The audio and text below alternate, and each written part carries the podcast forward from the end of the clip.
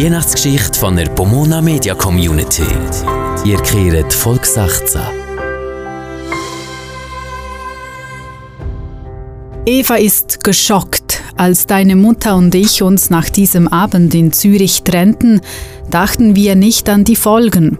Wir schwörten einander nie, irgendjemandem von diesem Abend zu erzählen und den Kontakt wieder abzubrechen. Drei Monate später aber rief sie mich an. Sie sei schwanger. Eva kann nicht glauben, was sie da hört. Sie steht auf. Plötzlich fühlt sie eine große Leere in sich. Sie will rückwärts laufen, aber ihr Körper hört nicht auf ihre Anweisungen. Sie schnappt nach Luft.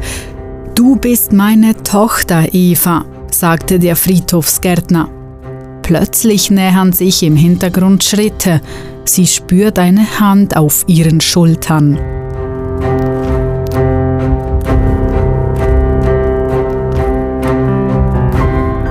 Weihnachtsgeschichte von der Pomona Media Community.